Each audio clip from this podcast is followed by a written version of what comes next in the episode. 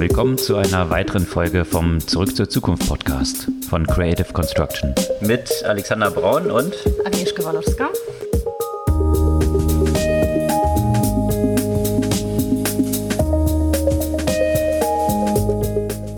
Was gab es Neues letzte Woche? Ja, eine der größten News letzte Woche war bestimmt der angestrebte Kauf von Figma durch Adobe für eine ganze Menge Geld. Allerdings, also sowohl was die Summe angeht, natürlich eine große News, als auch die Hintergründe dort, was die Geschäftsmodelle im Softwarebereich angeht und noch viele andere Aspekte, die sich darum so ranken. Sicherlich eine große News äh, war natürlich auch für alle, die Krypto und Blockchain etwas verfolgen, eine sehr grundlegende Umstellung von Ethereum, der ja nach Bitcoin wahrscheinlich wichtigsten Blockchain oder in jedem Fall wichtigsten Blockchain, vielleicht in Diskussionen, vielleicht sogar wichtiger als Bitcoin. Das hängt immer von der Philosophie ab, aber da steigen wir auch so ein bisschen ein, was dort passiert ist und warum das ganz gute Auswirkungen auf den Energieverbrauch und den CO2-Ausstoß haben könnte. Ja, und äh, apropos Energie und Umweltschutz, da gibt es ja ein Unternehmen, das sich schon seit längerer Zeit dafür engagiert oder einen Unternehmer. Und äh, zwar der Gründer von Patagonia, der jetzt auch gerade erklärt hat, dass er seine Company nicht an die Börse bringt, sondern die Company quasi komplett stiftet. Äh, mit dem Ziel natürlich äh, Umweltschutz. Hm. Ansonsten, wenn es ja um so große Themen geht, äh, Google ist und war ja eigentlich auch für ihre Moonshots-Projekte bekannt. Von einem eigentlich haben wir letzte Woche ja auch äh, äh, gesprochen, das Thema DeepMind. Da ändert sich ja auch ein bisschen was. Also die Unternehmen scheinen alle ein äh, bisschen was von der aktuellen wirtschaftlichen Entwicklung abzubekommen. Wie da die Zukunft bei Google aussehen wird, da steigen wir auch nochmal ein. Eine andere Akquisition, die diese Woche auch noch oder letzte Woche auch noch stattgefunden hat, ist, sagen wir mal, in dem etwas rechteren Spektrum der Internet-Ecke stattgefunden. Und zwar Parler hat ein Cloud-Unternehmen gekauft und was das für Konsequenzen hat. Und als letztes nochmal wieder ein Cybersecurity-GAU, diesmal bei Uber. Ja, und bevor wir in die Themen im Detail einsteigen, nochmal kurz die Erinnerung, ihr könnt den Podcast gerne abonnieren, einfach auf Folgen klicken und wenn er euch gefällt, gerne auch ein, zwei Freunden schicken und ein Review und eine Bewertung auf den gängigen Podcast-Plattformen schreiben. Steigen wir in die Themen ein. Figma, das war ein Paukenschlag und zwar aus mehrerlei Gründen. Adobe hat die gekauft für sage und schreibe 20 Milliarden, was gegenüber der letzten Bewertung, die war erst im Spätsommer vergangenen Jahres. Da wurden sie noch mit 10 Milliarden bewertet, nur, ja, jetzt eine Verdoppelung. Das in einem Umfeld, wo die ganzen Tech-Märkte kräftig nach unten tendieren und viele dieser Unternehmen ja 70 Prozent unter ihren Höchst notieren. Also von daher, was ist denn da passiert oder was ist so der Kontext? Vielleicht kannst du ja mal aus dieser Perspektive, was überhaupt Figma ist und genau. äh, was das für Designer bedeutet und überhaupt Kreative in diesem Umfeld. Figma kennt vielleicht ja auch äh, nicht jeder, auch wenn mittlerweile viele davon gehört haben, spätestens in dem Kontext von dem äh, Adobe, von der Adobe-Akquisition. Figma ist ein wirklich super spannendes Tool von der Perspektive, natürlich für mich, äh, die sich jetzt seit, keine Ahnung, 14 Jahren mit dem Thema Customer Experience beschäftigt und angefangen mit so billig Mockups, die damals gang und gäbe waren, sowas wie Balsamic und später eine super hässliche, aber dafür mächtige Software äh, Axure. Und das aber immer in den Kombination mit den Adobe-Produkten. Also äh, der Designprozess für digitale Anwendungen war ja ursprünglich ja immer geprägt von sehr langen Schritten, von Konzeption, häufig mit Wireframes, über Design, das eigentlich über lange Jahre fast immer mit den Adobe-Produkten stattgefunden hat, bis das äh, äh, später äh, erst mit Programmierung interaktiv gemacht werden konnte. Das hat sich in den letzten Jahren natürlich nach und nach verändert. Äh, der Designprozess wurde deutlich äh, schlanker und äh, nach und nach kamen sehr viele Anbieter, die natürlich ein Stück weit gegen Adobe anstinken wollten. Unter denen kamen Apps wie zum Beispiel Sketch und dann Figma. Vor einigen Jahren haben wir noch vordergründig Sketch verwendet. Äh, aber ich muss sagen, ich bin in der letzten Zeit ja auch selbst wieder in, in Figma eingestiegen und ich war schon gleich sehr begeistert, weil man so wenig Vorwissen benötigt, um einfach anzufangen, Anwendungen zu gestalten und sie auch sofort interaktiv zu machen. Früher, falls du dich dann auch noch erinnerst, brauchte man ja auch dafür mehrere Tools. Also das heißt, wenn da du das zum Beispiel eben mit äh, Photoshop gestaltet hast, dann war der nächste Schritt, sowas mit Apps wie InVision ein Stück weit interaktiv zu machen, zumindest als Click-Dummy. Das ist alles auch nicht mehr notwendig, weil diese Funktionalitäten alle bei Figma einfach drin sind. Und eben der weitere Aspekt, es war früher gang und gäbe, erstmal mit Wireframes zu arbeiten, die keine Gestaltung hatten. Die waren dann wirklich einfach sehr schematisch. Das war ja häufig der erste Schritt in dem Designprozess, der mittlerweile eigentlich nicht mehr erforderlich ist, weil mit Figma sofort zumindest ein rudimentäres äh, Design der Anwendung gegeben werden kann, was dann das sofortige Testing äh, auch viel einfacher macht. Also, dass man gleich dann so einen Prototypen hat und nicht erst äh, nur so Outlines, was jetzt so genau. Wireframes angeht, äh, wo für die Nutzer oder diejenigen, die es dann testen sollen, noch viel Fantasie notwendig ist. Oder auch für ähm, Kunden, ja. Das Thema war ja mhm. natürlich immer mit den, mit den Kunden. Es war super schwierig, auf Basis von Sketches den Leuten zu zeigen, was das potenziell sein könnte, weil man natürlich häufig nicht dieses Vorstellungsvermögen halt hat. Und das hat den Designprozess sehr in die Länge gezogen. Mhm. Und mit solchen Tools wie Figma hat sich, also gab es ja de facto auch so ein, so ein Paradigmenwechsel auch in dem Designprozess. Mhm dass das alles sehr entschleunigt hat und einfach viel schneller die Möglichkeit gibt, Sachen zu testen. Auch wenn, wenn auch viele, sagen wir mal, UX-Designer, die jetzt noch keine, das kein finales Visual Design den Apps äh, geben, auch die können bereits äh, zumindest, zumindest Ansätze von Design äh, bereits in Figma verwenden.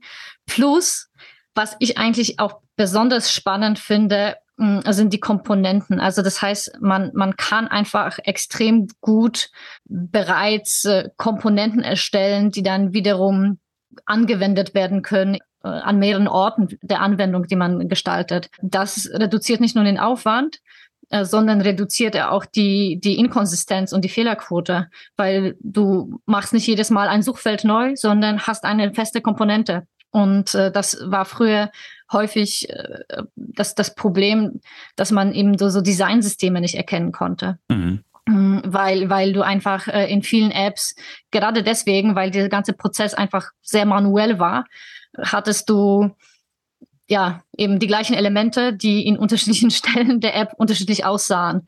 Und so, so solche Tools wie Figma, die unterstützen einfach so eine so Arbeit mit Designsystemen von Anfang an.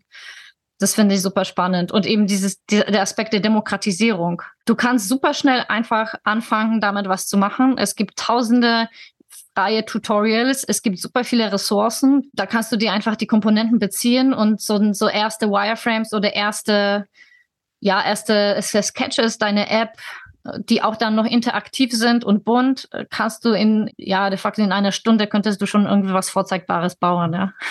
Also vielleicht so ein bisschen vergleichbar mit dem, äh, wenn man jetzt so an die Tage vor Cloud-Themen zurückdenkt, wenn man dort was aufbauen wollte, ein Startup gründen wollte im Tech-Bereich oder Internet, äh, muss ja gar nicht Megatech sein, mhm. aber da musste man eigentlich ein Techie sein, weil man dann irgendwie Server konfigurieren musste und hin und her.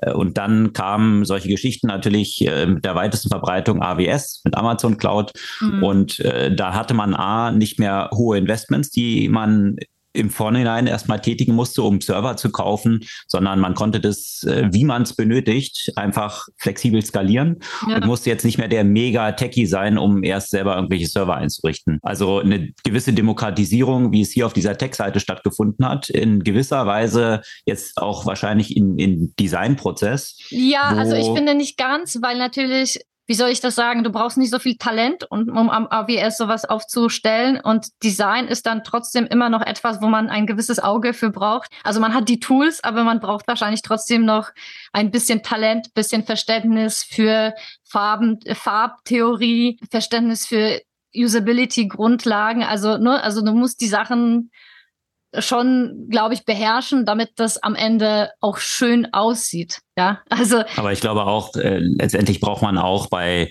AWS und solchen Themen, Cloud, muss man auch noch ein konzeptionelles Verständnis von Tech haben, Sicher. um das auf die Beine zu stellen. Und wahrscheinlich ist es so in gewisser Weise übertragbar, dass, dass hier viele Tools früher im Designprozess sehr kompliziert zu bedienen waren und eine ja. lange, hohe Lern steile Lernkurve hatten, was diesen Prozess jetzt wahrscheinlich, äh, wenn man jetzt diese Grundlage hat, ein bisschen konzeptionelles Verständnis auch von, von Gestaltung, von User Experience und, und diesen Aspekten hier wahrscheinlich sehr viel vereinfacht wird. Das ist, das ist definitiv, weil früher hat es ja nicht gereicht, dass du, sagen wir mal, ja, ein Talent äh, vielleicht für Design hattest, äh, sondern du musstest dann einfach wirklich mühsam sich die, die Kenntnis der Tools erarbeiten und die Tools sind einfach deutlich einfacher. Also das heißt, mhm. also die Designer können sich stärker auf die äh, Kreativität fokussieren als dafür, dass die, die ganzen Details von Adobe verstehen, ja. Na, und die Parallelen, die ich gerade so aufgezeigt habe zwischen ja, diesem Tech-Umfeld und Cloud, und mhm. jetzt diesen Gestaltungstools, Figma, Adobe, Photoshop, äh, all solche Themen, die stecken interessanterweise natürlich auch in dem Geschäftsmodell-Switch dahinter, der der übergreifend Zusammenhang ist. Mhm. Weil was in der letzten Zeit sich nämlich abgespielt hat, und das ist eigentlich der, der Hintergrund jetzt aus dieser Geschäftsmodellperspektive, dass man früher Software verkauft hat, indem man irgendwelche CDs, CD-ROMs, äh, DVDs rumgeschickt hat. Da war die Software drauf ja, und die hat man dann gekauft, ja, Office oder Adobe. Dann hat man eine CD bekommen, hat es bei sich auf dem Computer installiert und dann lief das. So, und dann äh, kam natürlich diese ganze Cloud-Geschichte. Und äh, plötzlich gab es viele Unternehmen, die am struggeln waren, weil plötzlich sich die Geschäftsmodelle so verändert haben, dass Leute eben zum Teil eben browserbasiert, äh, dass das äh, sehr potent wurde plötzlich, was man im Browser eigentlich alles machen kann, äh, dass dann dort Tools kreiert wurden, die jetzt nicht mehr als Software einmal bezahlt gekauft wurden, sondern dass man eigentlich eben Richtung Abo-Modelle geswitcht hat. Also mhm. im ersten, im ersten Schritt war eigentlich der, der Switch in eine Cloud. Also das hat interessanterweise Adobe, nachdem sie sehr viel Druck hatten, auch mhm. sehr erfolgreich hinbekommen. Also die Creative Cloud, die dann eben Adobe äh, auf die Beine gestellt hat und äh, der Bewertung des Unternehmens nochmal, äh, die nochmal auf ganz neue Höhen katapultiert hat. Und auch ein Aspekt vielleicht bei Adobe, die haben ja damit äh, natürlich die Piraterie beendet, ne? Die mit den CDs ja gang und gäbe war. Genau. Also das sind halt verschiedene Komponenten, die dort reinspielen, weswegen so cloud-basierte Businesses und auch Software as a Service, also eben abo-basierte Modelle, wesentlich höher bewertet werden als solche One-off-Payments. Einerseits natürlich, weil du einen kontinuierlichen Zahlungsfluss hast, was äh, die Vorhersagbarkeit deiner Einnahmen dann äh, stark verbessert.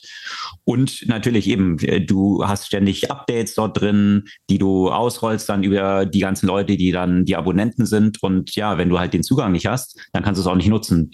Das, was du bei dir lokal installiert hast früher, und da war Photoshop, weil das ja schon auch eine sehr teure Software war. Das hat ja mehrere ja. tausend Mark damals gekostet, wenn ich mich recht erinnere. Im ersten Schritt hat es sich ja relativ günstig angefühlt, wenn man das dann als Abo hatte. Ähm, aber dafür eben wurden nicht mehr so viele CDs rumgeschickt, die dann kopiert waren. Im ersten Schritt hat man das ja dann geprüft über irgendwelche äh, Zugangscodes, die man dann auch äh, verifizieren musste und erstmal das lokal installierte Tool mit einer Website von Adobe dann damit äh, das weiter funktionieren konnte. Das war so die erste Iteration. Aber dann ist natürlich ist komplett in die Cloud geschiftet. Und das sieht man natürlich in, in allen Bereichen. Bei Microsoft sieht man es genauso. Office ist äh, 365, auch eine cloud-basierte Geschichte. Aber was interessant ist, finde ich, in, in diesen Modellen, das war ja nur die erste Stufe der Evolution, dass man erstmal eigentlich mehr oder weniger das Bestehende jetzt in die Cloud transferiert. Einfach in Anführungsstrichen. Aber die Files waren immer noch eigentlich äh, die, an denen man selbst isoliert gearbeitet hat. Mhm. Und im nächsten Schritt, was mit der Cloud zusammenhängt, hat man sich natürlich dann angeschaut. Jetzt ergibt es natürlich Sinn, Arbeiten, die sonst sequenziell, wie du es gerade beschrieben hast, auch stattgefunden haben, viel stärker koll kollaborativ zu machen. Das heißt, ich kann jetzt äh, bei Office natürlich an irgendwelchen PowerPoint-Präsentationen, hm, manchmal mehr schlecht naja, als wenn recht, das funktionieren äh, würde, dann ja. Also genau, theoretisch die, ist es möglich. Das, das, das ist der nächste Bereich sozusagen. Ja, also ähm, weswegen dieser Switch jetzt zu Richtung kollaborativ auch äh, sehr schwieriger ist, weil wenn die DNA des Core-Produkts eigentlich eine ist, die filebasiert ist, also statische Files, die von einer Person bearbeitet werden, das dann in ein Multiplayer-File sozusagen zu switchen, nebst dieser Cloud-Geschichte dahinter, ist nochmal eine ganz neue Herausforderung. Und das merkt man auch sehr stark, finde ich, wenn man jetzt solche ursprünglich nicht cloud-basierten, nicht kollaborativen, nicht Multiplayer-Tools wie äh, Office sich anschaut und das mal vergleicht mit äh, Google Sheets zum Beispiel, mhm. die von der DNA von Beginn an eben cloud-basiert mhm. kollaborativ waren.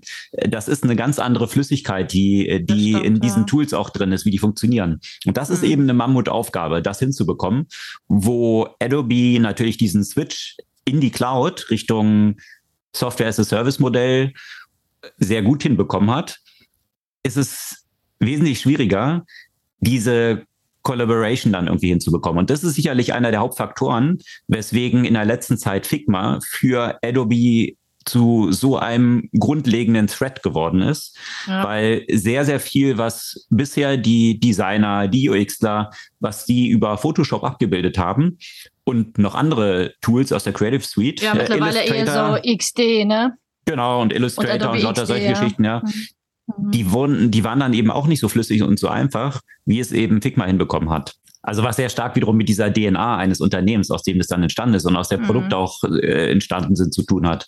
Und äh, demnach ist es natürlich, erklärt es wahrscheinlich auch diese, diese hohe Bewertung. 20 Milliarden, das ist wohlgemerkt eben nochmal eine Verdoppelung zum Vorjahr. Und da, das erklärt diesen Kontext, weil es einfach für Adobe tatsächlich nach und nach überlebenswichtig geworden ist für deren Produkte, Figma nicht weiter außerhalb von Adobe wachsen zu lassen, sondern das eigentlich als so Nucleus zu verwenden, um dort das Unternehmen, nachdem sie diesen Cloud-Transfer ja ganz gut geschafft haben, in dieser Multiplayer-Collaboration Perspektive weiterzudenken. Und äh, jetzt gibt es natürlich viele Diskussionen darum, ja, ist, haben sie jetzt hier überbezahlt, ja, oder wird es so ein Moment sein von, äh, an dem man heute zurückdenkt, wo alle Leute damals bei der Akquisition von Instagram für eine Milliarde die Hände über den Kopf zusammengeschlagen haben und sagen, was für ein Quatsch, irgendwie so ein komisches Fototool, mm. dass Facebook hier eine Milliarde ausgibt und äh, im Nachhinein hat sich herausgestellt, dass Instagram die beste Akquisition gewesen ist, die ja. Facebook hätte machen können. Aber natürlich auch so eine Dominanz in diesem Markt geschaffen hat, der diese Fragestellung natürlich hier in diesem Kontext von Adobe und Figma auch wiederum Fragestellungen aufwirft, Richtung Antitrust und äh, ob dieser Deal tatsächlich durchgehen wird, weil Figma schon eine sehr starke Positionierung hat und äh, auf der anderen Seite Adobe äh, eine sehr starke Positionierung im Umfeld und sich dann die Frage stellt, ist das für dieses Segment dann äh, möglicherweise eine marktbeherrschende Stellung und werden die Regulatoren diese jetzt geplante Akquisition tatsächlich durchwinken? Also wenn sie irgendwas peilen, dann dürfen sie das eigentlich nicht durchwinken. Meine Meinung dazu. Also ich kann es mir, ich kann es mir persönlich kaum vorstellen, dass das durchgeht. Weil de facto ist äh, Figma der essentielle Konkurrent. Also ich würde, wenn ich dann ja auch Sketch oder andere Tools oder, oder, oder ein Vertreter anderer Unternehmen aus diesem Umfeld, die, die dann de facto verschwindend geringe Bedeutung und Marktanteil äh, nehmen. Ähm, ich würde versuchen, dagegen vorzugehen. Genau, also das wird man jetzt wahrscheinlich jetzt in den nächsten Monaten, spätestens bis in einem Jahr wahrscheinlich. Das geht ja nicht ganz so schnell immer. Mhm. Äh, erstmal. Irgendwann 2023 soll das Ganze überhaupt finalisiert mhm. werden. Ja. Ja. Kann man gespannt bleiben, ob der Deal durchgeht, aber vielleicht noch so ein paar äh, äh Eckdaten dazu, ja. Also wohlgemerkt, äh, die machen natürlich auch schon signifikanten Umsatz. Figma macht 400 Millionen im Jahr, die sie an äh, jährlichen Revenues generieren und sie wachsen immer noch sehr schnell. Ja, also äh, das mal verglichen mit Sketch. Sketch ist natürlich jetzt so ein bisschen ja, abgeschlagen in dieser ganzen Geschichte. Also die waren auch zwischenzeitlich natürlich äh, auch schon von der Bewertung im Vergleich zu Figma recht abgeschlagen. Also die waren Anführungsstrichen nur zwei Milliarden bewertet, wo Figma jetzt zuletzt zehn Milliarden bewertet war. Also hat Figma hier ein viel stärkeres Wachstum in der letzten Zeit hingelegt. Und für sämtliche Investoren und die Gründer ist es natürlich ein extremer Erfolg. Also wenn man sich anschaut, die Seed-Investoren, die damals als erste reingegangen sind, äh, das äh, war hier aus dem Umfeld von Index Ventures, die haben ihr Investment für 456-facht. Also das ist so Nicht die schlecht. Dimension. Ne? Also und selbst die letzten Investoren, es gab ja dann bis zu einer D-Round, äh, wo jetzt äh, in der in der D-Round tatsächlich auch noch Andreessen Horwitz dann noch eingestiegen ist. Aber sonst waren eigentlich alle großen äh, Namen, die man in diesem Umfeld von SaaS kennt, auch äh, Greylock zum Beispiel, kleiner Perkins, Sequoia. Mhm. Also die Creme de la Creme der, äh, der Venture Capitalist der Welt sind dort drin und äh, ja, kann man auf jeden Fall jetzt gratulieren und natürlich auch dem äh, Gründer, ja, dessen Anteil jetzt wahrscheinlich Dylan Field äh, ist sein Name, zwei Milliarden wert sein wird. Ja, also aus diesen 20 Milliarden werden zwei Milliarden in seiner Tasche landen. Ein Unternehmen, was 2012 gegründet wurde Mhm. und äh, interessanterweise aus diesem Umfeld von diesen Thiel Fellows entstanden ist. Also äh, Peter Thiel ist ja 2012 rumgelaufen und hat gesagt, äh, Universitäten, Colleges äh, sind eine Zeitverschwendung und äh, er zahlt smarten Leuten 100.000, wenn sie ihr Studium abbrechen und stattdessen was gründen. Und äh, das ist ja so seine Philosophie und äh, ein paar haben das tatsächlich getan, unter anderem eben der Gründer auch hier von Figma, Dylan Field. Und ja, das scheint sich dort auf jeden Fall sehr ausgezahlt zu haben. Das stimmt, ja. Aber nochmal eine Sache zu äh, Sketch, wo ich mich dann frage, sollte dieser Deal durchgehen? Vielleicht ist das dann doch eine Chance für Sketch. Hm. Weißt du, wenn man das andersrum denkt, äh, weil ich denke, dass es sehr viele Designer gibt, die so ein bisschen genervt sein werden davon, die diesen Verkauf, also es haben ja einige schon mittlerweile bisschen Hm. Probleme mit, mit, mit Adobe, ja. Hm. ich glaube, für viele wird das so ein Ding sein, der, der Unzufriedenheit. Und wenn Sketch dann gut nachzieht, vielleicht ist es eine Chance für, für, für die. Es kommt natürlich auch extrem drauf an, wie auch diese Integration halt stattfindet. Bisher, also vorausgesetzt, der Deal kommt durch, aber bisher hieß es ja, an Figma wird nichts geändert. Es wird komplett unabhängig und so weiter. Aber das haben bisher ja alle bei allen Akquisitionen gesagt und ist selten so gekommen. Deswegen äh, Hm. schauen wir mal. Bei der Akquisition von Instagram, weil wir gerade die Parallele dort genannt hatten, da ist es tatsächlich auch noch ziemlich lange so geblieben, dass Instagram relativ unabhängig war, auch unter Mhm. der eigenen Brand äh, weiter unterwegs war. Aber dann äh, zum Ende hin ist es trotzdem äh, im, äh, im Zerwürfnis auseinandergegangen und die Ja. Gründer von Instagram sind im Bösen eigentlich bei Facebook rausgegangen, äh, weil man das jetzt so maximal monetarisieren wollte von Facebook-Seite wie möglich. Mal Mhm. gucken, ob äh, ja, ich glaube, wenn ich mir so ein paar Sachen angeschaut habe von Adobe, dann haben die eigentlich einen ganz guten Track Record, äh, auch die Leute dann dort zu halten und äh, die Produkte dort weiter wachsen zu lassen, ohne sie allzu stark einzugemeinden. Ja? Aber Mhm. wenn sie jetzt so viel Geld in die Hand nehmen, äh, Schauen wir mal. anzunehmen, dass sie da, sich das gut überlegen.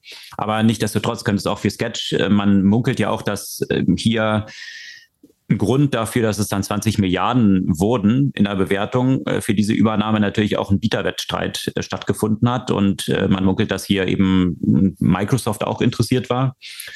Also zwei Unternehmen, die eine Menge Geld haben und äh, das hätten kaufen können. Und äh, vielleicht ist das dann wiederum auch eine Chance für Sketch. Äh, vielleicht schnappt sich da ein Microsoft Sketch oder ja, man wird sehen. Auf jeden Fall gibt es ja eine Reihe von solchen Playern, die genau diese großen, diese riesen, ja, wie soll man sagen, die, die diese ganzen Suiten anbieten, ja, im Creative-Bereich eben Adobe, im ganzen Office-Bereich Microsoft. Die versuchen, die zu attackieren. Und äh, da gibt's ja viele Parallelen, also wie auch hier das dann abgelaufen ist. Also Microsoft, die, die sind ja ähnlich vorgegangen oder die sind eigentlich noch ein bisschen smarter gewesen. Die hatten ja damals, als dann diese ganzen Chat-Tools, die, die Office-Chat-Geschichten, ja, mhm. angefangen irgendwie mit TipChat, die so aus dem Hause von Atlassian kamen.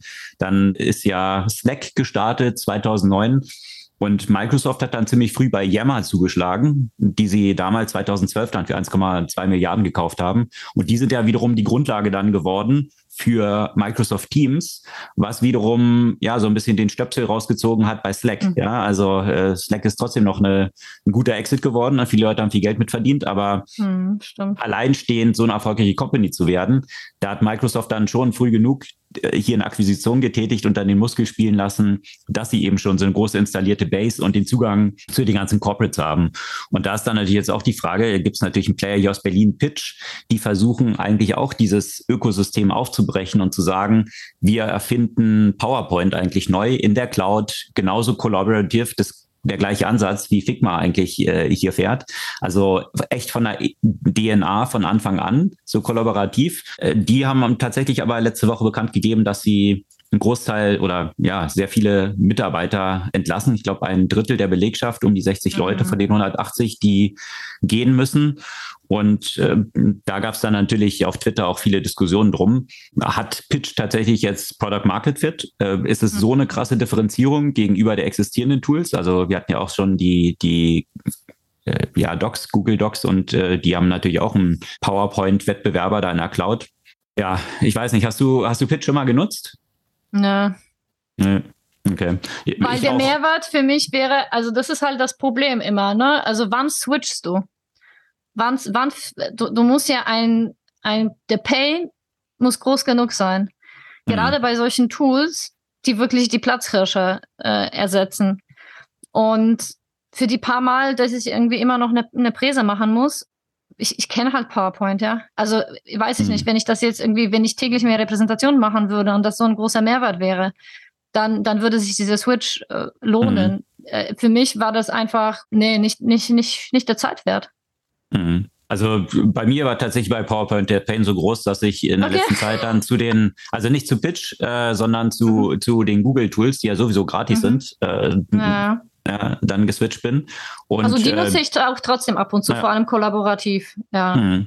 Und die finde ich super. Also ich, also da, da sehe ich es halt mehr so, dass ich dort die ja auch schon von der DNA eben als so ein kollaboratives Ding gewachsen sind, mhm. ob dann die Differenzierung von Pitch gegenüber den Tools von Google dann groß genug ist. Und mhm. äh, wird sich zeigen. Auf jeden Fall äh, müssen die jetzt hier im Umfeld des Investmentklimas so ein bisschen anpassen und die Runway verlängern. Und mhm. äh, ja, deswegen da die News aus dem Hause. Aber äh, spannende Geschichte, wie das mit den ganzen Softwaremodellen dort hinter zusammenhängt und wie sich diese Branchen grundsätzlich umgestalten und wie die Technologie dann auch wiederum Konsequenzen auf die Art, wie Leute dann zusammenarbeiten. Also nicht mehr in diesem Wasserfall, was natürlich in diesen isolierten Files noch notwendig war, dann auch äh, jetzt eben ermöglicht, ganz andere Formen der Zusammenarbeit zu finden, die dann plötzlich effizient abbildbar sind. Aber aus diesem Thiel Fellowship ist noch jemand anders heraus hervorgegangen, den wahrscheinlich auch die meisten kennen. Und zwar Vitalik Buterin, äh, der ja, Mastermind hinter der Ethereum-Blockchain, Ether und äh, der meisten Blockchain-Projekte, die es in der Welt so gibt, die dort aufgebaut sind auf der Ethereum-Blockchain eben. Und interessanterweise eben war er auch ein Thiel Fellow, also einer von denen, die ja, sich äh, den T 100.000 gegeben hat, damit sie nicht ihre Zeit mit Universität und College verschwenden, sondern mhm. was gründen. Und da muss man auch sagen, das ist noch ein bisschen wertvoller als Figma, muss man sagen, äh, um es vorsichtig zu formulieren. Also nicht die 20 Milliarden, sondern eher so 200 Milliarden. Und äh, dementsprechend jetzt nicht der schlechteste Track Record von, äh, von einer Reihe von Leuten, die aus diesem Thiel Fellowship hervorgegangen sind. Mhm. Und da gab es natürlich vergangene Woche auch eine große News und zwar stand bei Ethereum der Switch von Proof of Work to Proof of Stake an. Und mhm. was bedeutet das genau? So ganz knapp formuliert, Blockchain, so wie man Bitcoin-Blockchain auch kennt, äh, da hat man ja immer Miner und äh, diese Transaktionen, die dann ablaufen, um Geld oder ein, ein Coin von Person A zu Person B zu schicken. Das wird ja dezentral bestätigt. Gibt es keine zentrale Instanz, wie jetzt irgendeine Bank, die äh, dort dazwischen steht und das dann eben bestätigt, sondern lauter verteilte Nodes, die auf Computern in der ganzen Welt laufen, die dann eben so eine Transaktion bestätigen und checken, ob jetzt hier kein Double Spending stattfindet. Also das ist so ein bisschen der Kontext dort. Und die Miner-Konten äh, waren incentiviert, dieses zu tun, weil sie entsprechend dann Bitcoin verdient haben. Der Aufbau bei Ethereum war ein ähnlicher. Die Konsequenz davon ist aber, und das ist wahrscheinlich auch niemand verborgen geblieben, dass dabei sehr, sehr viel Energie verbraucht wird. Das hat jetzt, äh, das ist dieser klassische Proof of Work, also viele Miner arbeiten, haben GPUs, also diese Grafikkarten am Laufen, um diese Kalkulation auszuführen, das eben jetzt umgestellt wurde bei Ethereum auf Proof of Stake. Mhm. Da ist es dann eben nicht mehr so, dass jetzt ganz viele Miner daran arbeiten müssen, was eben so viel Energie verschwendet, sondern vom Aufbau ist es dann eben Stake. Bestimmte Leute haben eine Mindestanzahl von Ether. Das ist jetzt hier in diesem Kontext, äh, ich glaube, in einer Größenordnung von 32 Ether, die sie halten müssen. Und äh, wenn sie diese halten, dann kriegen sie eine Zuordnung für eine Bestätigung eben so einer Transaktion. Und die, also wenn Sie diese Transaktion bestätigen und jetzt andere Verifier, die dann nochmal drüber gehen, sagen, das ist falsch gewesen, dann kriegen Sie auch Penalties, dass, dass Sie eben künftig nicht mehr dort berücksichtigt werden.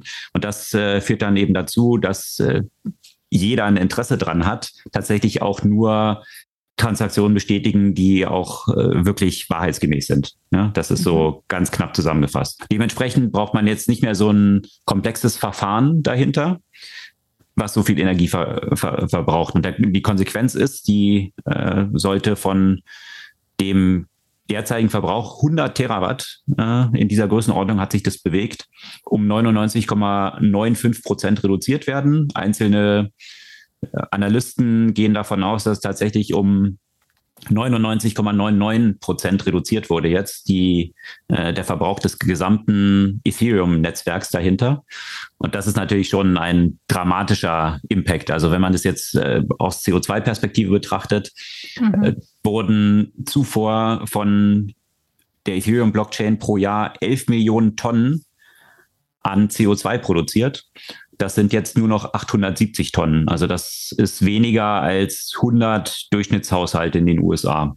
Ja, von daher ein, eine drastische Veränderung in diesem Umfeld, äh, was die ganze Geschichte wesentlich umweltfreundlicher macht. Und äh, natürlich bei welchen, die hardcore dort in diesem Bereich unterwegs sind, die sagen dann aber, ich glaube nicht dran. Also die Dezentralisierung, dass eben nicht eine Person äh, hier irgendwelche Entscheidungen trifft, ist gerade kein Bug von der Blockchain, sondern ein Feature. Also da gehen sehr die Ideologien dort auseinander und verständlicherweise ja auch. Ja, genau, genau. Was eigentlich die Grundidee mhm. von der Blockchain eben auch war, diese Dezentralisierung, mhm.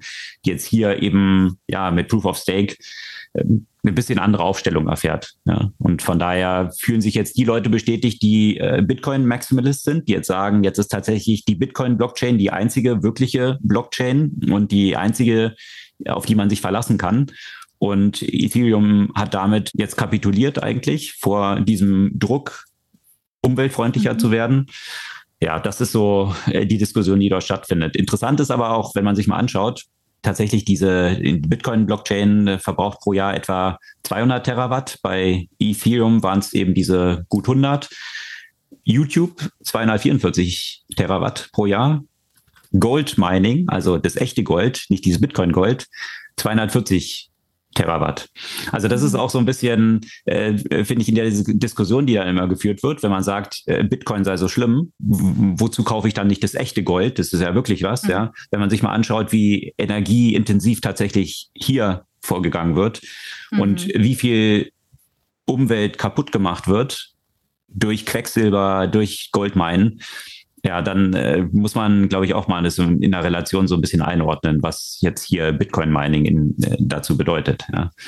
Aber hat sich ja. schon Elon dazu gemeldet oder? Äh, hm, Garantiert. Hatte, beschäftigt sie sich erstmal nur mit seinem Bestimmt, äh, aber ich äh, habe den jetzt nicht so hoch auf meiner Prioritätenliste, dass ich jetzt geschaut hätte, äh, welche Einlassung er wieder dazu abgegeben hat. Ne?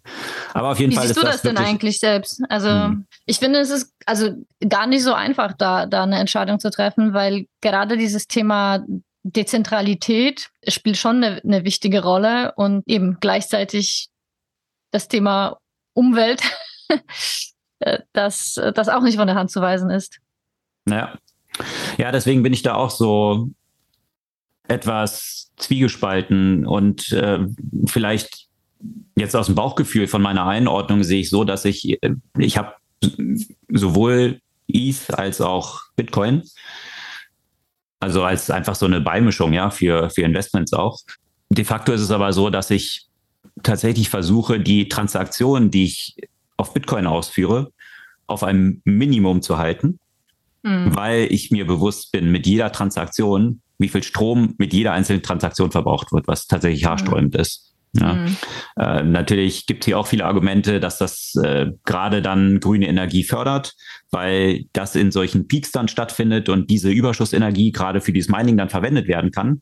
Hm. Aber das ist, finde ich, auch so ein bisschen von hinten durch die Brust argumentiert. Hm. Äh, ja, ähm, und wenn man jetzt tatsächliche Use Cases sich betrachtet, die man darauf aufbauen will, die auch davon leben, dass es viele Transaktionen gibt, und das ist ja das Ziel dann auch, äh, zumindest bei der Ethereum-Blockchain, dann halte ich schon für einen sehr wichtigen Aspekt, dass hier diese Energie, dieser Energieverbrauch entsprechend reduziert wird, um die Praktikabilität von den Geschäftsmodellen, die darauf aufbauen, dann auch realistisch zu machen. Also daher handhabe ich es für mich so, ich sehe Bitcoin tatsächlich eher so als Gold, also als das, was ich, wenn ich Gold haben würde, natürlich auch nicht rausgehe und damit versuche, Gemüse zu kaufen, Noch sondern nicht. eben liegen habe. Ja, genau, gucken wir mal, wo die Inflation noch hingeht. Äh, Und ja, das andere, also jetzt äh, auf der ETH-Basis tatsächlich für die äh, für das Enablement von, von vielen Geschäftsmodellen. Wobei sich dann viele auch wiederum fragen, unterminiert es dann nicht die Sicherheit und die Vertrauenswürdigkeit vieler dieser Geschäftsmodelle wiederum, die auf der äh, Verifizierung ja eben gerade basieren.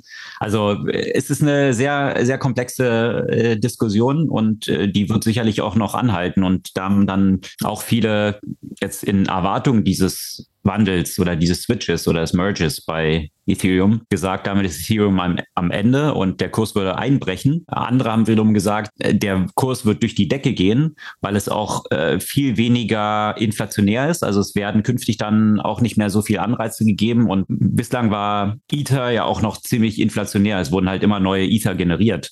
Und jetzt wird, wenn ich es richtig verstanden habe, in diesen Switch eben auch mit reingearbeitet, dass eher deflationär ist, also sich das Aufkommen von ETH reduziert, was, wenn die Nachfrage gleich bliebe, allein schon zu Preissteigerungen führen könnte. Ja.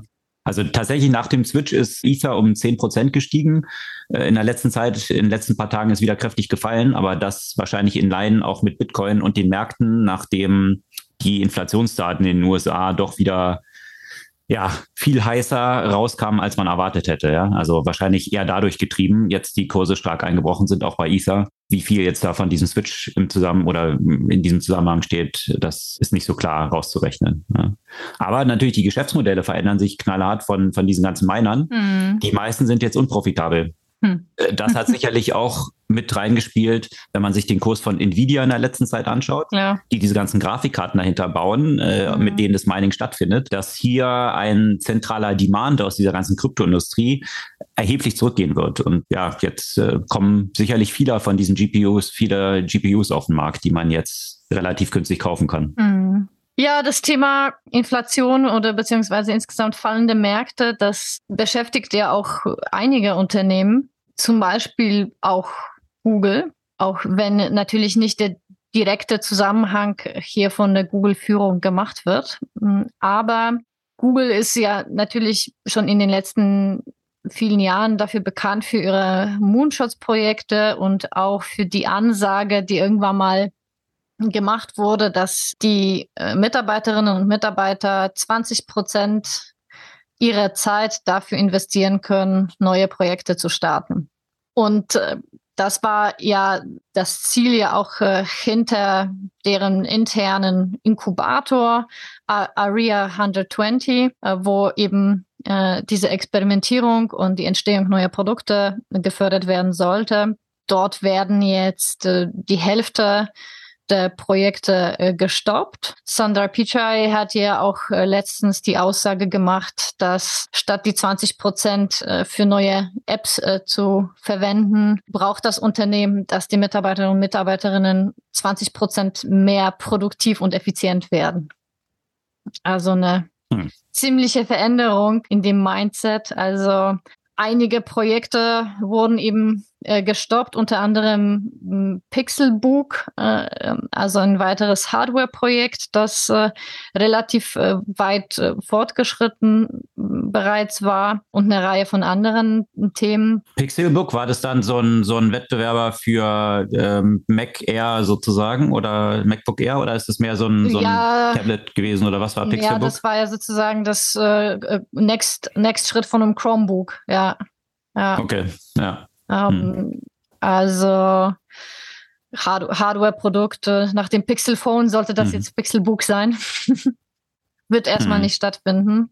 Äh, trotzdem natürlich äh, gibt Google eine Menge Geld für, für Research und, äh, und Development und es wird weiter halt äh, natürlich an, an neuen Projekten gearbeitet, aber ich finde, das ist schon eine, eine, relativ klare Aussage, die sehr nach Paradigmenwechsel klingt. Abgesehen davon, dass es viele Stimmen gab, dass natürlich schon früher das mit den 20 Prozent, naja, äh, nicht, nicht unbedingt Realität immer war. so, hm. genau, hm. nicht wirklich Realität war, sondern wenn schon, das war dann so die 20 Prozent äh, von den 120 Prozent sozusagen, ja, die du so eher so on the top äh, machen konntest und nicht wirklich in deiner Arbeitszeit. Jetzt heißt es eben lieber produktiver werden als an neuen Sachen arbeiten. Ja, schon interessant, diese Evolution zu betrachten, auch von diesem Statement, was ja immer so der Kern von Google war, don't be mhm. evil, was man ja dann auch irgendwann mal sogar offiziell abgelegt hat, weil zu viele Rückfragen kamen bei vielen der Tätigkeiten, die Google so äh, ausgeführt hat. Ist es jetzt evil oder nicht evil? Mhm. Von daher, dieser Diskussion wollte man sich nicht öffnen, hat es dann irgendwann ad acta gelegt, was ja auch schon ein klares Statement mhm. ist.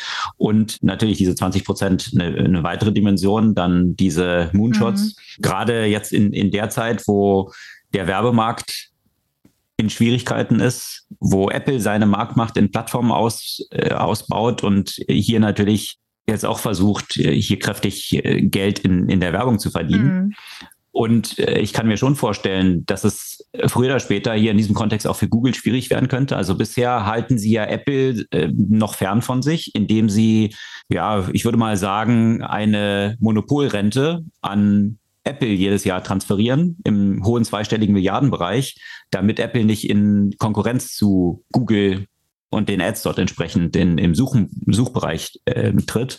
Aber ähnlich wie bei diesen Diskussionen, die wir jetzt gerade hatten, ob das in der Wettbewerbskommission durchgeht mit Akquisition von Figma bei Adobe, ist es auch nur eine Frage der Zeit, dass irgendwann die Wettbewerbshüter sich das mal anschauen und sagen, ist das eigentlich legitim, was hier zwischen Apple und Google abläuft? Ja, dass Apple Google dafür bezahlt, mit einem festen Prozentsatz eigentlich von den Umsätzen, die darüber generiert werden, sich selber eine Suchmaschine zu entwickeln und in den Wettbewerb dort einzutreten.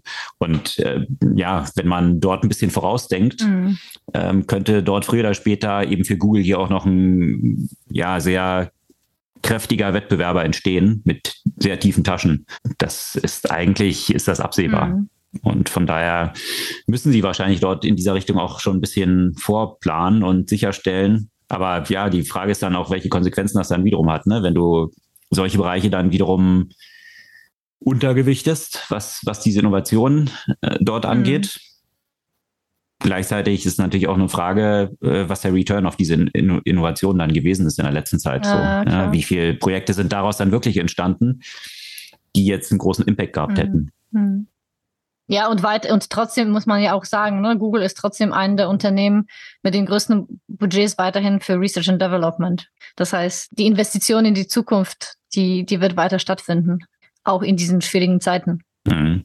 Wobei ich mich frage, welcher Prozentsatz von dem, also wenn man das Research und Development sich mal anschaut, würde mich mal interessieren, wie viel von diesem Research Development jetzt tatsächlich in so zukunftsweisen Projekten mhm. Verbraucht werden und wie viel Research und Development ist bisher von Leuten, die die Anzeige von Werbung eben um noch den Hund, äh, die hundertste Nachkommastelle optimieren, um da bei den Milliarden, die da durchfließen, noch ein bisschen mehr rauszuholen. Also ich denke mal, dieser, dieser Part wird natürlich auch unter Research und Development laufen. Meinst du? Würde mich mal interessieren. Hm. Ja, na klar, also da, ja, da wirst du auch ein, ein, großes Team haben, Research and Development, die da in so Optimization mhm. von solchen Themen drin sind. Und äh, keine Ahnung, nicht, dass ich da jetzt äh, eine, eine Verteilung vorliegen hätte, wie es tatsächlich ist, aber das würde mich mal interessieren. Also wenn es einer von euch hat, dann gerne eine E-Mail an podcast.zukunft.de, würde mich mal interessieren. Ich bin da jetzt noch nicht tiefer in den Research eingestiegen, aber. Vielleicht irgendeine Whistleblower von drin. ich weiß nicht. Wahrscheinlich, äh, ich könnte mir schon vorstellen, dass da äh, solche Zahlen auch äh, publik sind. Vielleicht, ja. Apropos publik. Äh, einige Unternehmen gehen ja an die Börse und einige wären hier einen anderen Weg und sagen sozusagen statt statt going public, going purpose, wie das der Gründer von Patagonia äh, bezeichnet hat, also seinen letzten Move. Und im Unterschied zu vielen anderen Unternehmen, also könnte er sich auch so ein bisschen cringe-mäßig jetzt anhören, weil das natürlich, das ist, was jeder jetzt sagen muss. Aber das finde ich das Interessante bei Patagonia. Äh, ich glaube, der Gründer hat ja solche Sachen schon äh, in 70er Jahren gesagt, wo das noch nicht jetzt ein Buzzword für eine coole Slide ist, weil alle jetzt sustainable sein müssen, sondern das scheint so sehr, schon sehr stark in der Überzeugung des Gründers grundlegend zu sein, oder? Ja, absolut. Ich meine, der ist, was äh, Sustainability sicher immer der Vorreiter gewesen mit seinem Unternehmen. Und jetzt will er es ja noch einen Schritt weiter machen. Das heißt, dass er alle ja Anteile, also alle alle Non-Voting Anteile von Patagonia, die im Moment einen Wert von etwa drei Milliarden Dollars haben, zu ein an einen Non-Profit äh, überschreibt. Äh, der Non-Profit heißt äh, Holdfast Collective. Und äh, die Idee ist natürlich, dass äh, Patagonia weiterhin ein For-Profit-Unternehmen bleibt, aber eben diese ganzen ähm, Gewinne, die im Moment bei etwa 100 Millionen im Jahr sind, äh, die werden komplett eben zu diesem, zu diesem Non-Profit gehen woraus hauptsächlich Initiativen in dem Bereich Nachhaltigkeit und Umweltschutz äh, äh, finanziert werden. Also man muss ja natürlich dazu sagen, dass diese Übertragung von Vermögen an Stiftungen und so weiter äh, sicherlich ein Weg ist, der nicht nur die Finanzierung von neuen Initiativen im Blick hat, sondern es ist ja auch ein Stück weit auch ein Steuersparmodell. Äh, da gab es ja auch einige äh, Beiträge, die sich ja auch äh, damit beschäftigt haben. Allerdings angesichts der bisherigen Aktivität von Patagonia soll man vielleicht nicht in jeder Sache so einen doppelten Boden suchen. Ja, vor allem, also eben einerseits äh, vor dem Hintergrund, wenn man sich ein bisschen befasst hat mit dem Gründer von Patagonia und auch der Geschäftspolitik, äh, dann würde ich das tatsächlich äh, schon mal ein bisschen untergewichten, diese, diese Steuerspargeschichte hier dran hätte die ganze Geschichte auch noch viel steueroptimierender aufbauen mhm. können, als es jetzt in, in dieser Konstellation erfolgt ist. Also ich glaube nicht, dass das hier der maßgebliche Grund gewesen ist. Und von der Konstellation ist ja schon interessant. Also die Familie behält die Voting Rights eben an diesem Unternehmen, aber eben diese Gewinne werden entsprechend so abgeführt. Äh, sicherlich ein sehr interessanter Move und Patagonia ist ja in der letzten Zeit auch ja, eine Menge Media Coverage bekommen, weil interessanterweise äh, gerade die, die ganzen Leute so im Banking-Umfeld und Venture Capital-Umfeld, also das ist ja schon diese Patagonia-Weste, hm. zum Venture Capital Outfit geworden, ja. Khaki Pants, Patagonia Weste und Hemd drunter und äh, und die ohne Schuhe. Ja, genau, die Onschuhe natürlich. Äh, ja. Oder Allbirds. Zumindest genau. hier in Europa genau. häufig. Allbirds oder Onschuhe, ja. Äh, äh, eins von beiden. Also das äh, tatsächlich, äh, und, und äh, das Interessante war, dass dann eben Patagonia sich auch dagegen gewehrt hat. Also man konnte ja auch äh, entsprechend diese Westen dann besticken lassen mit dem Company-Logo und irgendwann hat Patagonia dann angekündigt, dass sie keinen Finanzinstitutionen und äh, VCs mehr zubilligen, das zu besticken. Also wenn man es dann machen will, muss man es dann nachher selber machen. Aber das hat Patagonia für diese Unternehmen dann nicht mehr angeboten, weil sie jetzt auch nicht so nur mit dieser bestimmten Branche assoziiert sein mhm. wollen. Und natürlich auch in den ganzen Werbeaufschlägen. Die haben natürlich dann so Werbung gemacht, die äh, so Don't buy this jacket äh, so auf, auf der Werbung mhm. stand, mhm. weil, weil sie interessanterweise ja auch für diese Produkte, die sie verkaufen, eine lebenslange Garantie geben. Das heißt, man kann diese Textilien, die man von Patagonia kauft, auch einschicken, wenn irgendwas kaputt ist, ein Reißverschluss kaputt und äh, das wird dann kostenlos wieder mhm. repariert.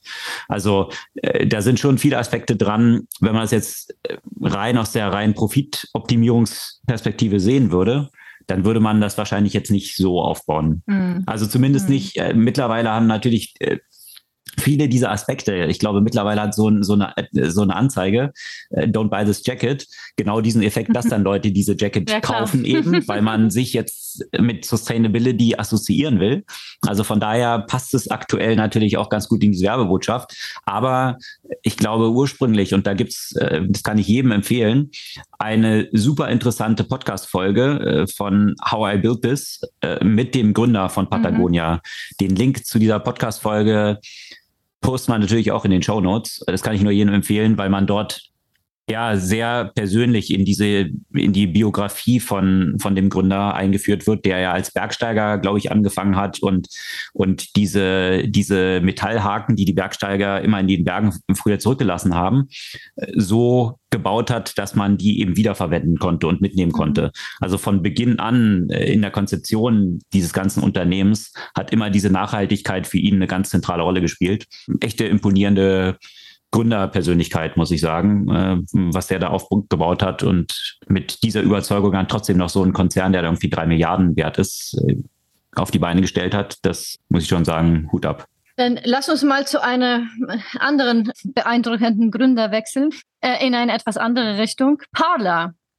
Davon haben wir auch schon äh, ein paar Mal gesprochen. Ein Unternehmen, das sich für Freiheit und äh, Free Speech im Internet einsetzt. Mhm. Also quasi das Twitter-Pendant für die Leute, die von Twitter ausgeschlossen werden. Äh, inklusive wahrscheinlich war da Trump auch drauf, bevor er dann sein eigenes ähm, True Social gegründet hat. Auf jeden Fall ist die App ja mh, hm, als eine der Mitschuldigen äh, genannt werden für äh, die, den Angriff oder den äh, die, die versuchte Übernahme des Kapitols.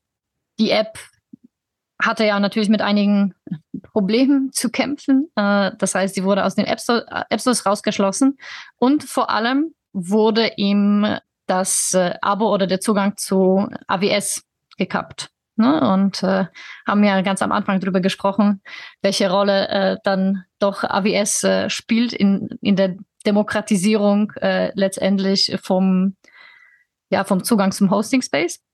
Mhm. AWS ist ja mittlerweile zu so einem Platzhirsch geworden, dass du ja quasi ohne kaum funktionieren kannst. Deswegen hat jetzt Parler, das übrigens auch äh, von der gleichen Ecke äh, Geld bekommt, äh, von der auch äh, Trump und Cambridge Analytica Geld bekamen, also von den Mercers. Rebecca Mercer ist da eine große Investorin. Und äh, von dem investierten Geld haben sie in einiges in die Company Dynascale investiert und das ist auch ein Hosting-Anbieter und deren Ziel ist es, uncancelable Cloud Services aufzubauen.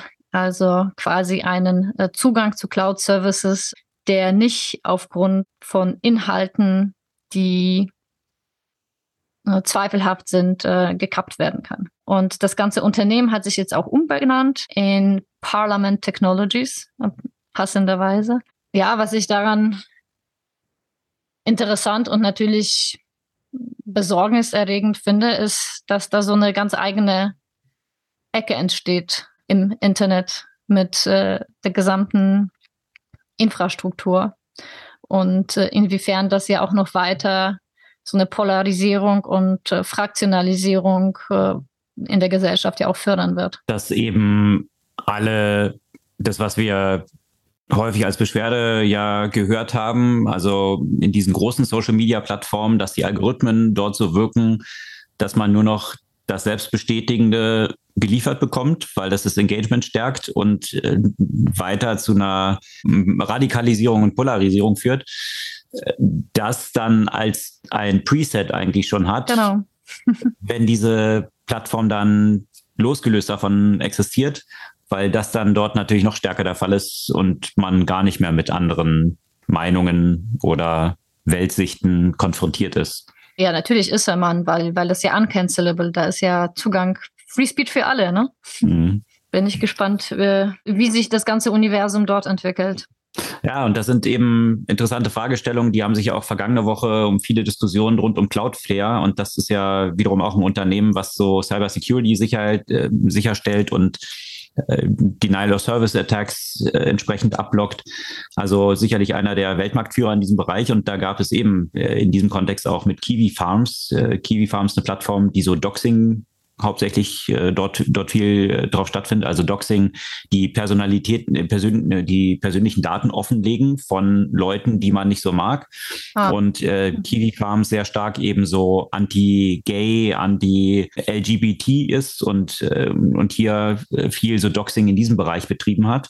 Und da gab es auch große Diskussionen drum, darf eigentlich so ein Service wie Cloudflare die wiederum Kiwi Farms als Kunden hatten, diese weiter als Kunden äh, behalten. Ja? Kann man sich auf den Standpunkt stellen und das war zunächst, glaube ich, auch der Standpunkt von dem Gründer von Cloudflare, dass er eben gesagt hat, naja, es, letztendlich ist es ja Free Speech. Wir leben in einer Demokratie. Äh, soll ich jetzt als ein Tech-Unternehmen bei jedem Service hingehen und selbst ein Urteil darüber fällen, ob ich jetzt glaube, dass ich äh, das unterstützen kann oder eben nicht? Und ist es dann eine Zensur, wenn ich das tue? Hm.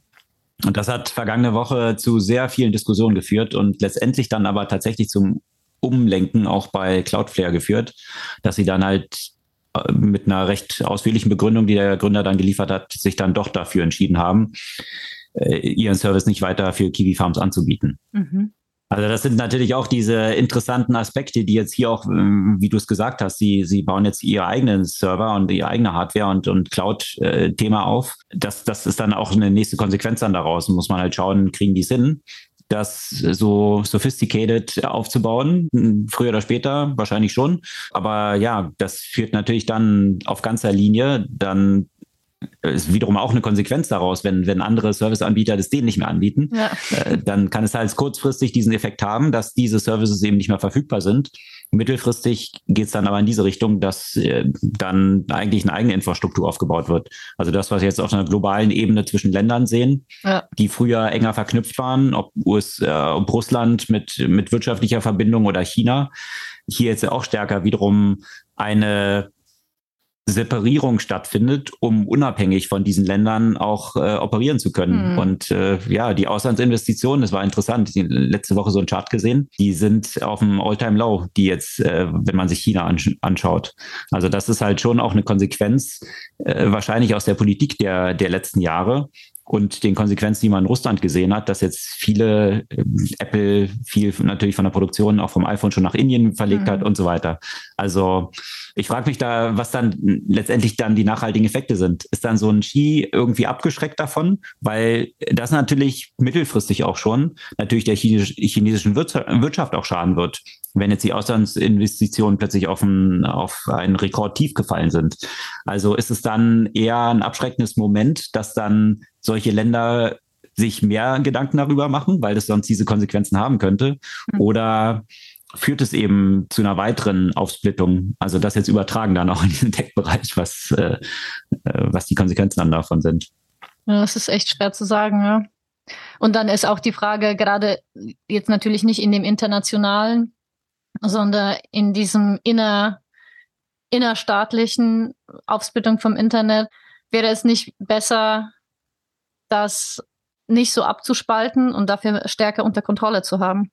Und inwiefern überhaupt ja auch äh, Durchsetzung, also letztendlich die Tatsache, dass Amazon, äh, dass äh, das äh, AWS die zum Beispiel rausgekickt hat, ja, das ist äh, die Frage der internen äh, Amazon-Politik. Die andere Frage ist aber, wie ist die Gesetzeslage und äh, inwiefern äh, können Sie mit äh, Ihrem No-Cancel Cloud Services äh, am Gesetz vorbeigehen? Und das ist dann wieder die Frage, ja, wie die Gesetze in, in diese Richtung äh, aussehen und äh, wie die Durchsetzung stattfinden kann.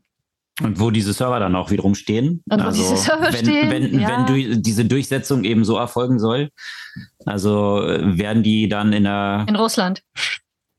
Zum Beispiel werden die dann dort untergebracht, ja. Ja, trotzdem leistest du aber Dienste. Ja, es ist alles. Wir sollten vielleicht mal mit einem Anwalt über. Äh, es, gibt ja schon so eine Reihe von Themen, die ich gerne mal mit einem Medienanwalt Mhm. äh, besprechen würde in unserem Podcast. Äh, vielleicht, äh, vielleicht kennen wir jemanden, der, äh, der so ein Gespräch mit uns führen würde.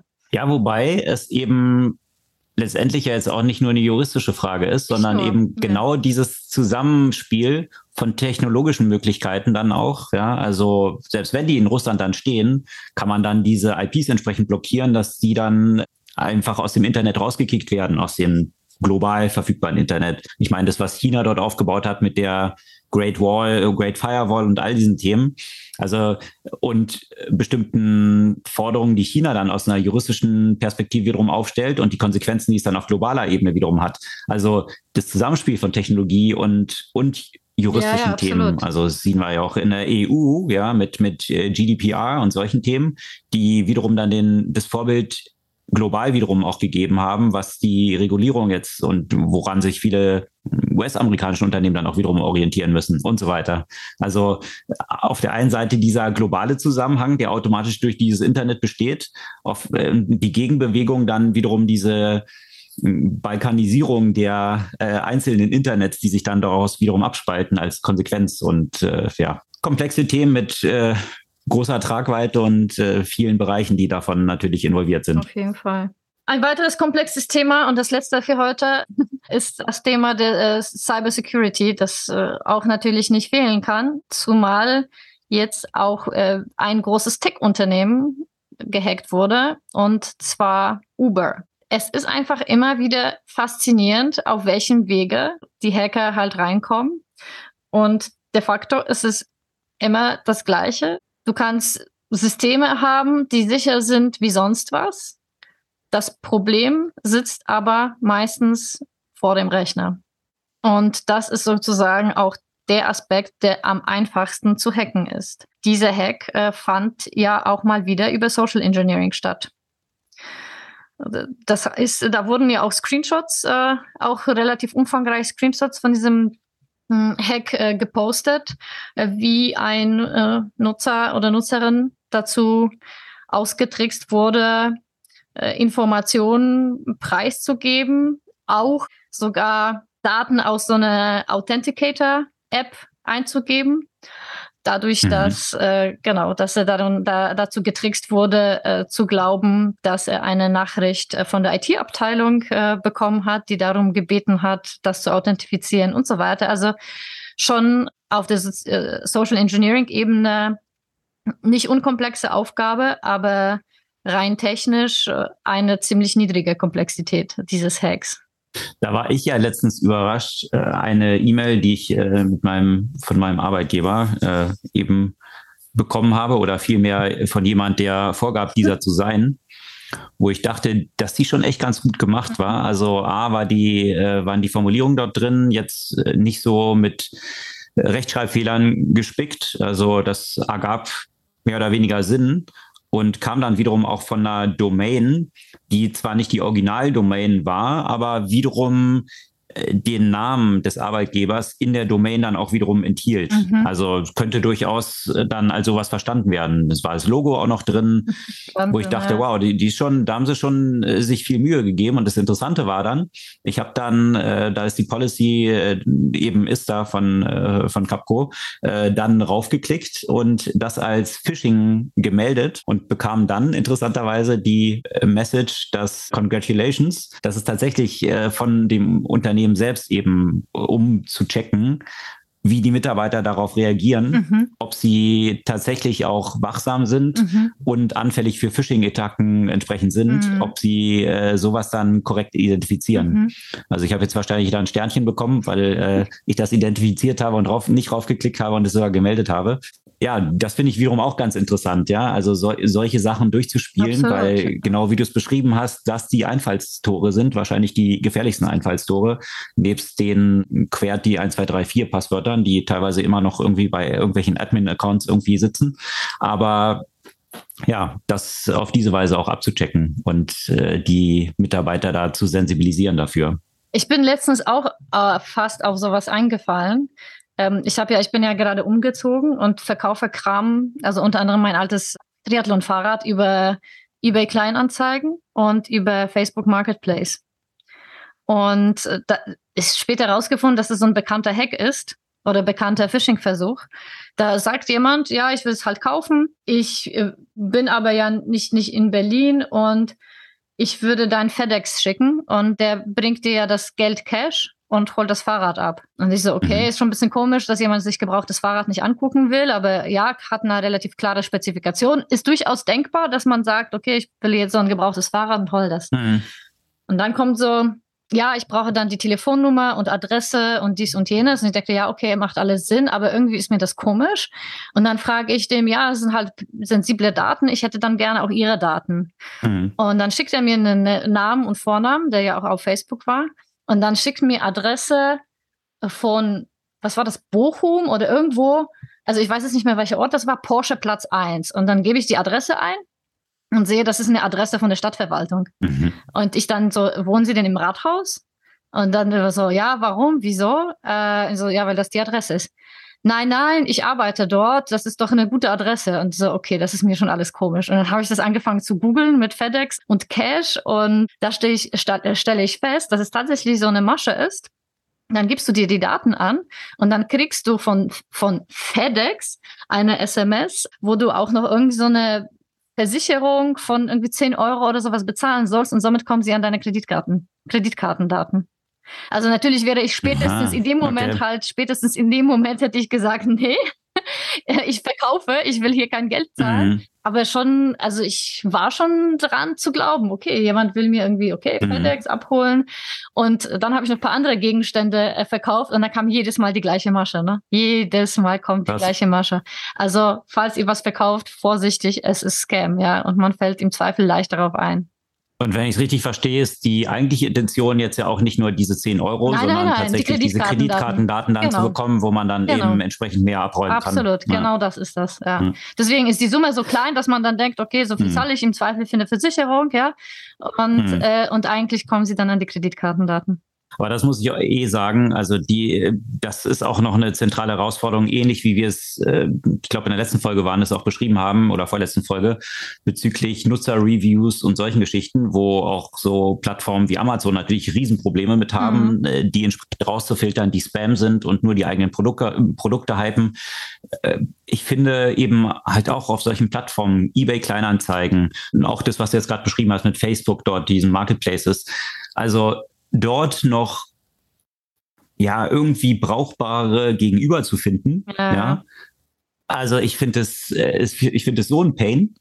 Also wo, äh, wo man, wenn es eine reale Person ist, mhm und nicht nur so eine Spam-Geschichte, dann ist der Ablauf in der Regel so, dass, äh, dass sämtliche Sachen dann nochmal abgefragt werden, die explizit dort drin stehen und eigentlich das Gegenteil davon erwünscht ist. Und also äh, und, und die Leute, die dann das haben wollen, kommen nicht. Und also äh, die, dieser Overhead, der damit verbunden ist, dann nur eine Sache zu verkaufen, ja, der ist einfach so groß, das dass sich die, der Sinn dieser ganzen Sache eigentlich schon wieder selbst aushebelt. Mhm. Also das heißt, diese, dieser Demand, den, den es im Markt dort jetzt auf dieser Review-Perspektive gibt, dann wiederum eine Zentralisierung eigentlich zu haben und einen Gatekeeper zu haben, mhm. ja, um dann realistische Reviews und, und diese ganzen Spam rauszufiltern, sehe ich eigentlich in diesem Kontext ebenso, mhm. dass du hier eigentlich wiederum Gatekeeper brauchst, die eigentlich eine Bündelung vornehmen und für dich diesen ganzen Hassel rausnehmen aus dieser Geschichte, dass du nicht eins zu eins mit irgendwelchen anderen Personen oder virtuellen Personen, die gar nicht existieren, interagieren musst überhaupt, mhm. sondern du schmeißt denen deren Zeug rüber. Gibt es ja auch eben entsprechende Aggregatoren, gerade so im Tech-Bereich, die genau das machen und davon eben leben, dass sie diesen Hassel dann rausnehmen, mhm. ja, weil der, ja, die, die, der Zusatzaufwand, der damit verbunden ist, dann um eine Sache zu verkaufen. Klar, du hast jetzt ein teures Produkt mit so einem Fahrrad, kann sich dann durchaus ergeben, dass es, dass es noch Sinn ergibt, aber bei ja. vielen Produkten wo es ja auch schön wäre, wenn sie wieder in den Zyklus kommen und eben aus der Nachhaltigkeitsperspektive dann von anderen genutzt werden. Mhm. Äh, aber das, das ist einfach häufig den Aufwand gar nicht wert. Das ist irgendwie so ja. tragisch daran an das, der Geschichte. Das stimmt, ja. Ja, bei ganz vielen Sachen, ja.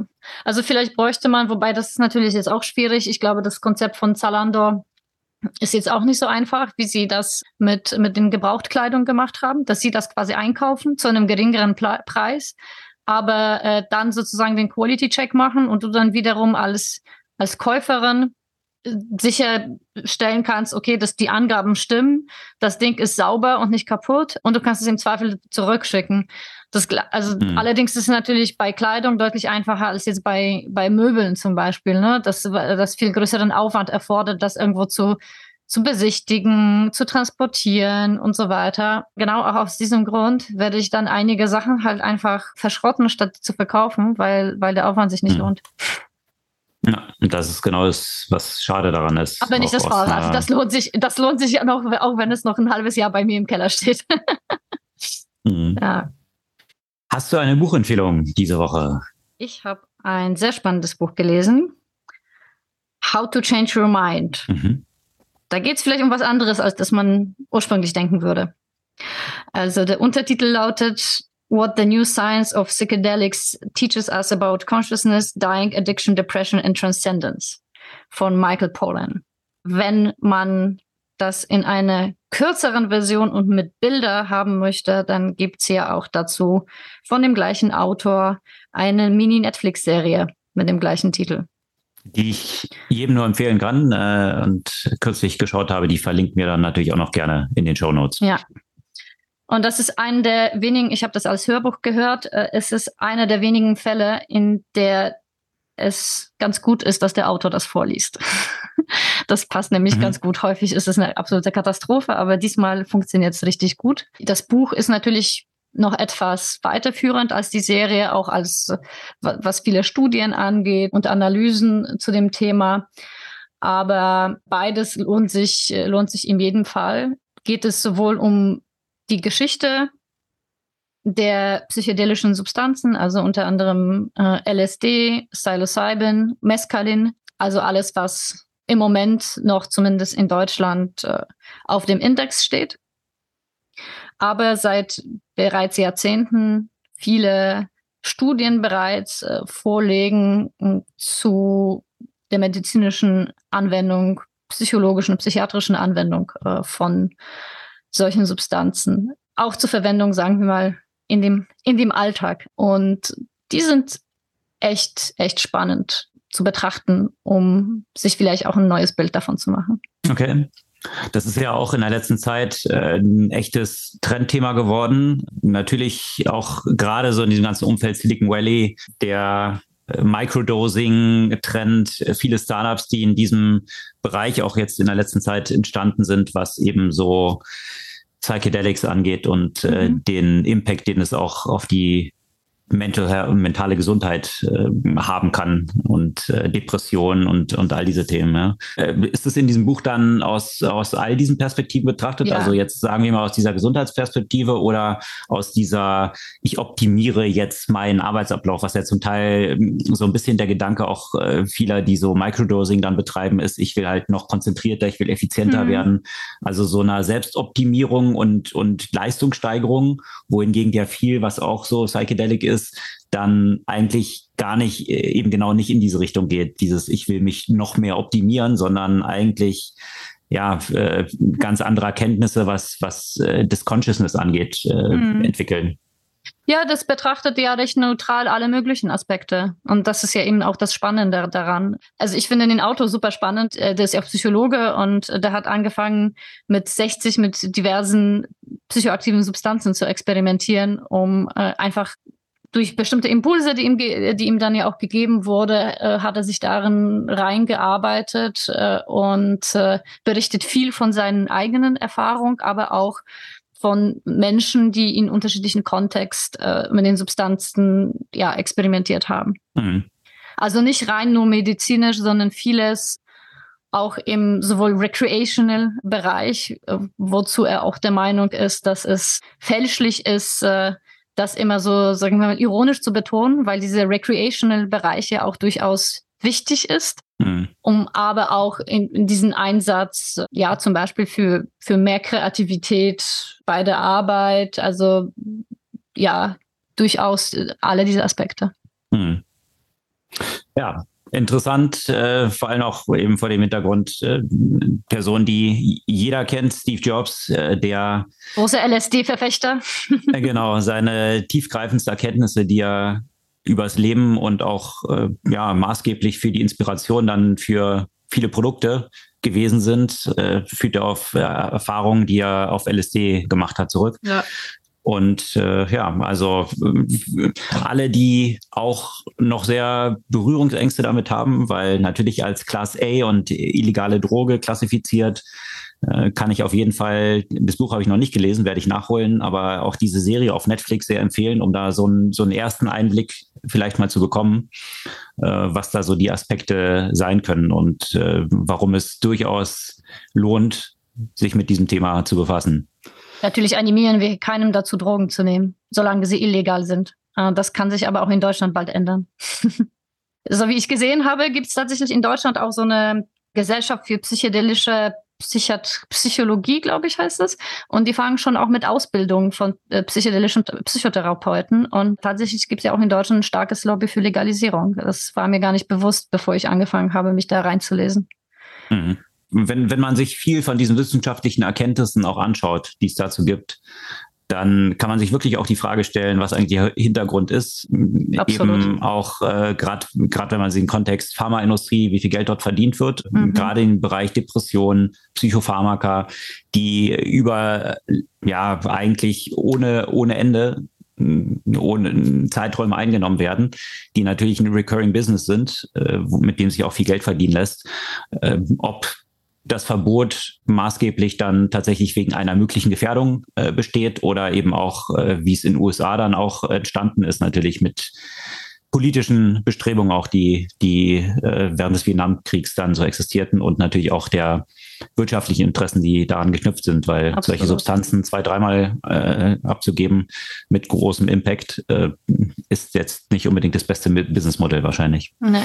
Ja, ähm, aber ohne zu viel vorwegzunehmen, äh, How to Change Your Mind, die Buchempfehlung äh, diese Woche. Wie immer, sämtliche Artikel, über die wir heute gesprochen haben, verlinken wir in den Show Notes. Äh, so natürlich auch nochmal hier zu dem Buch, zu der Netflix-Serie und auch zu dem vorzüglichen, dieser vorzüglichen Podcast-Folge von How I Built This mit dem mhm. Patagonia-Gründer. Äh, alles drei wahrscheinlich absolute Empfehlungen. Und sämtliche Artikel könnt ihr natürlich auch noch gerne nachlesen, verlinken wir. Das soll es für diese Woche gewesen sein. Wir freuen uns über euer Feedback, eure Kommentare und darauf, wenn ihr nächste Woche wieder mit dabei seid. Bis dann.